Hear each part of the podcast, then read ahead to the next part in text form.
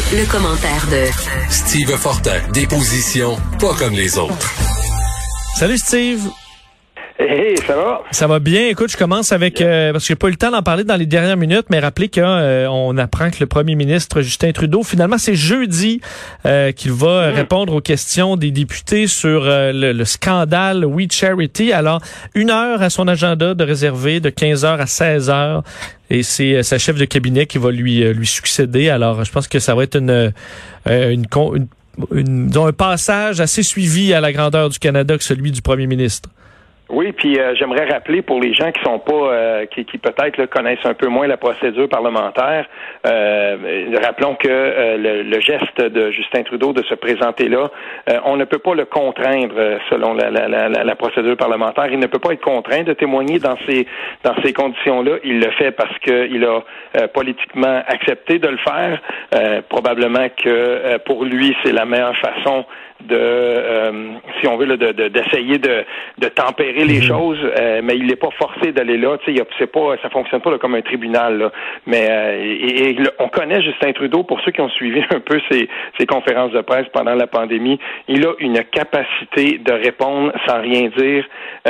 pour moi, là, on va se faire servir un festival de la réponse creuse pendant ces pendant cette, euh, cette comparution-là, ou en tout cas pendant son, son, son, passage à la commission. Si c'était encore possible de le coincer avant la pandémie, là, il avec toutes les une heure de point de presse à rien dire par jour pendant trois mois, il est mhm. rendu rodé, là. Euh, il part euh, la cassette, et, inébranlable. il est rendu rodé, puis je suis pas sûr, Vincent, qui, qui, qui, qui s'en va là, là, et il s'incriminera pas. J'ai entendu des gens qui pensent qu'il va sacrifier son ministre des Finances et tout ça. Oubliez ça. Moi, je ne crois pas à ça. Il va aller là, il va, il va faire acte de présence, puis il va se dire sais-tu quoi?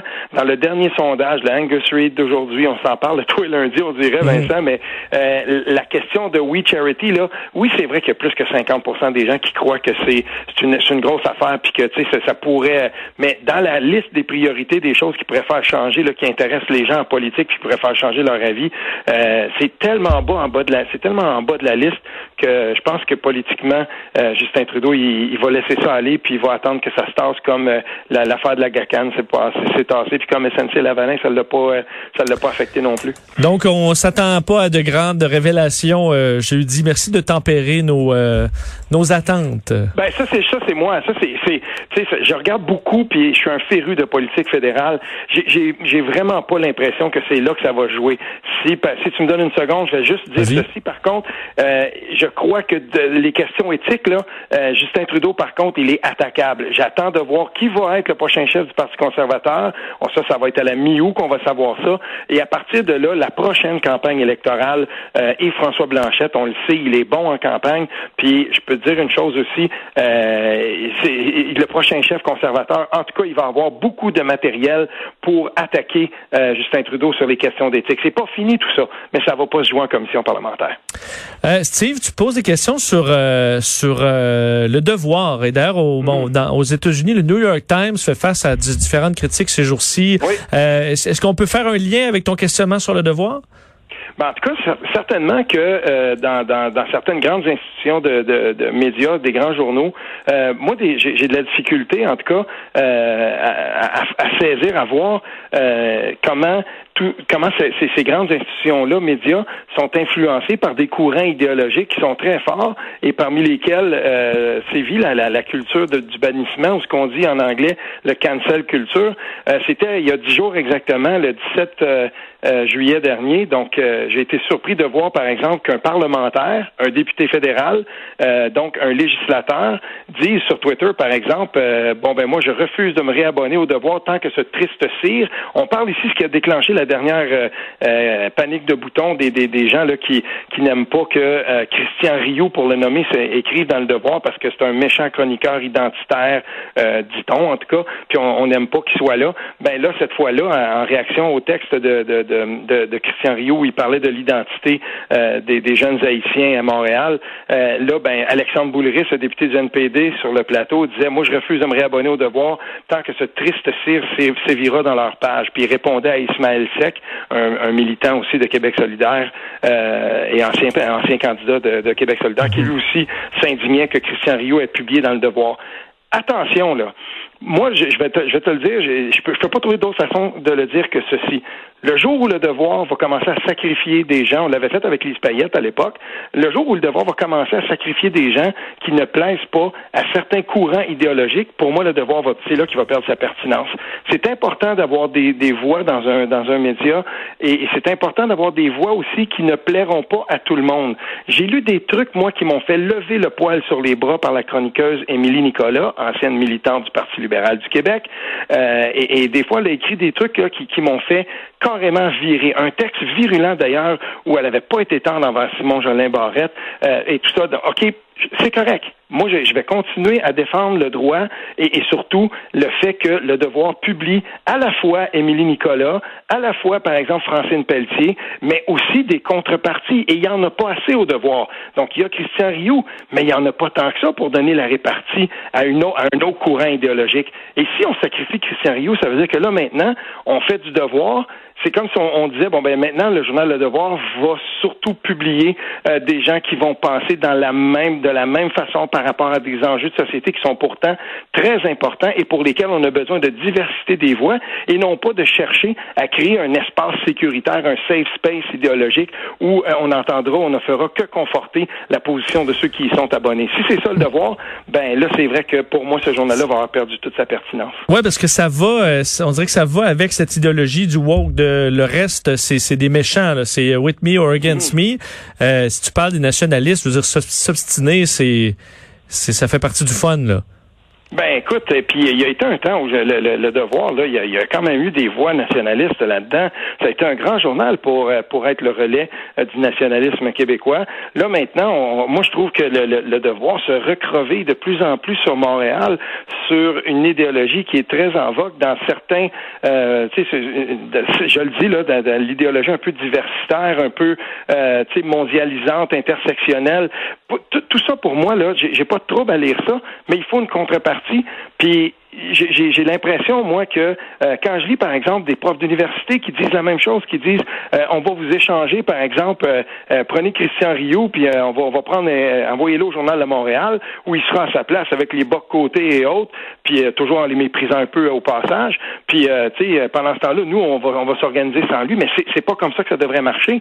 Et, là, ben, en réaction à, aux nombreuses critiques du texte de, Christian Rio, le directeur du Devoir, Brian Miles, il a, publié un texte en fin de semaine où il disait bon ben voilà, euh, Christian Rioux, c'est pas ce qu'on pense. Il a rappelé que son devoir s'était positionné pour reconnaître le racisme systémique et tout ça.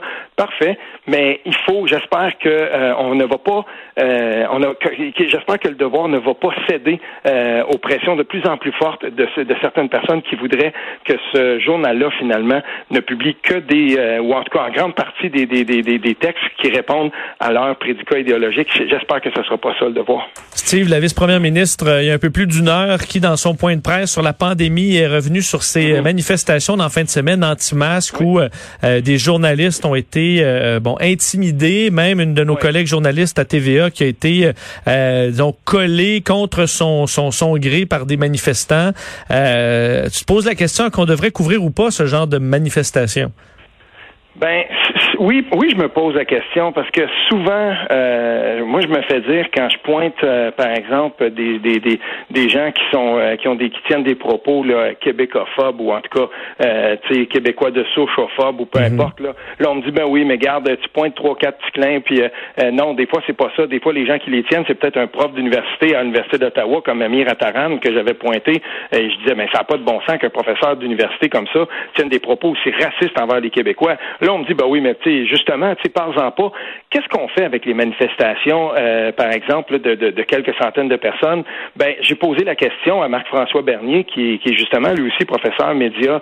Euh, c'est un auteur aussi. C'est lui qui avait écrit l'excellent livre euh, Foglia l'insolent à propos de toutes les, les chroniques de Pierre Foglia.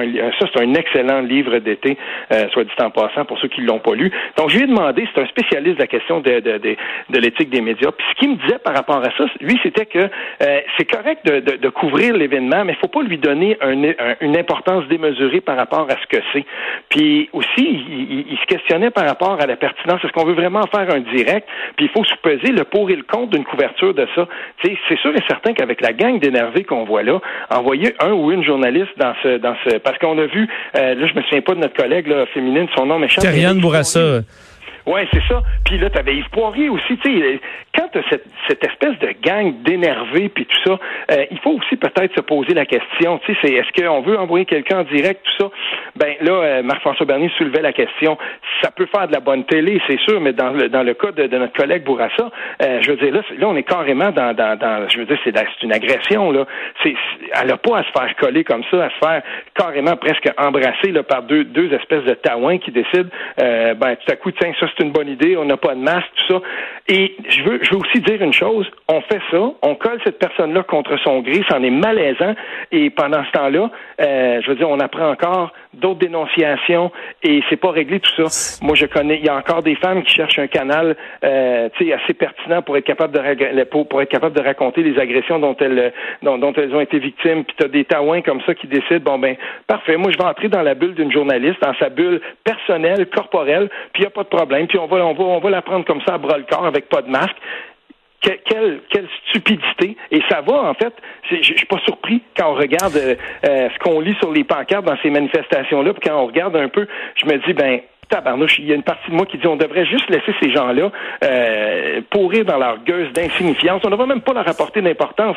Mais d'un autre côté, euh, je veux dire... Mais si on les filme pas, là, évidemment, on va se faire dire, ben là, vous les filmez pas, si vous essayez de cacher la vérité. Euh, c'est sans solution parce que euh, je voyais des commentaires sur les réseaux sociaux aujourd'hui de gens qui disaient, quand vous voyez une caméra là, de TVA ou de Radio-Canada dans une manifestation anti-masse, volez-la, brisez-la. donc, des commentaires incitant à la violence. D'autres qui vont dire, ben vous filmez pas il y a plein de PhD euh, puis vous filmez juste les coucous euh, qui savent pas ben, excuse-moi là mais les PhD là euh, ça court pas les rues dans les manifestations d'hier ça c'est clair là. et et si on filme par exemple vous voyez Alexis Cossette Trudel très connu mhm. si on y parle pas vous avez pas parlé à lui si on y parle ben là vous y parlez pas assez longtemps là t'en vois qui filme avec le cellulaire à deux pouces de la face du journaliste parce que ils ont peur à du montage on est en direct les tatas on ah est en direct il y aura pas de montage c'est un topo en direct. Euh, et euh, euh, je, veux, quand même dire, Vincent, là-dessus que oui, c'est vrai dans une manifestation comme on, a vu, comme on en a vu hier, mais les, cette espèce de méfiance et, qui devient carrément de la paranoïa ou même de la haine des médias de masse ou des médias très traditionnels, on la voit aussi dans des manifestations Black Lives Matter. On va la voir aussi dans des manifestations d'extrême gauche. Ben, je l'ai vécu, je l'ai vécu personnellement au Carré Rouge. J'ai couvert ça et les journalistes. J'ai vu des journalistes de Radio Canada qui sont pas, je veux dire, les ennemis jurés des, étudiants, on s'entend, qui se faisaient pousser les caméras, euh, qui ont failli casser leurs caméras. Euh, je voyais des collègues euh, qui, qui sont, sont fait intimider. Donc, c'est vrai que c'est pas, faut dire, c'est pas unique aux manifestations anti-masques, loin de là. Ben c'est ça. Puis là, on est dans les extrêmes, on est dans la marginalité politique, on est dans les extrémismes politiques. Et, tu sais, c'est drôle parce qu'il faut quand même soulever, l'ironie ici.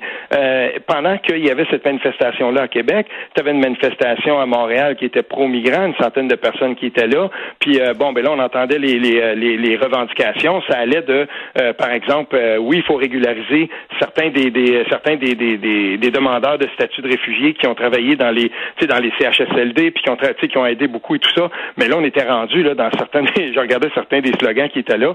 C'était là, euh, faites tomber toutes les frontières. Puis on, a, on, euh, tout le monde. Euh, bon ben là, si on connaît aussi cette idéologie de no borders là, moi j'embarque pas là-dedans. Mais il y a une chose, par exemple, c'est que dans les deux cas, on est dans l'extrême marginalité politique. Puis s'il faut les couvrir, ben il faut quand même, je suis d'accord là-dessus avec Marc-François Bernier, il faut quand même sous-peser le pour et le contre d'une telle couverture.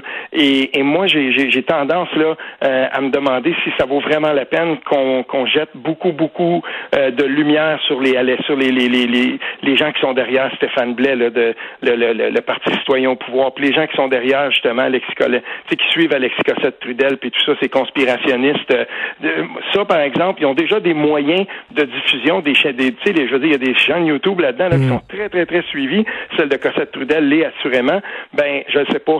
Moi, je, je, je voudrais pas crédibiliser ça, pas plus que j'aime quand on crédibilise, par exemple, certains des théoriciens de l'extrême gauche ou quand on commence à, à parler de l'armée, tu sais, qu'on qu'on qu'on qu'on on, on, va, on, va faire par exemple un reportage sur euh, les, les, les Xavier Camus de ce monde puis ses méthodes, euh, tu sais comment ils fonctionnent. Moi, je je je sais pas, j'ai de la difficulté avec ça. Les extrémistes d'un côté comme de l'autre, euh, on peut les, les trimer là, en disant et se concentrer sur ce qu'on retrouve au milieu. Steve, merci beaucoup. On se parle demain. Oui, certainement. salut.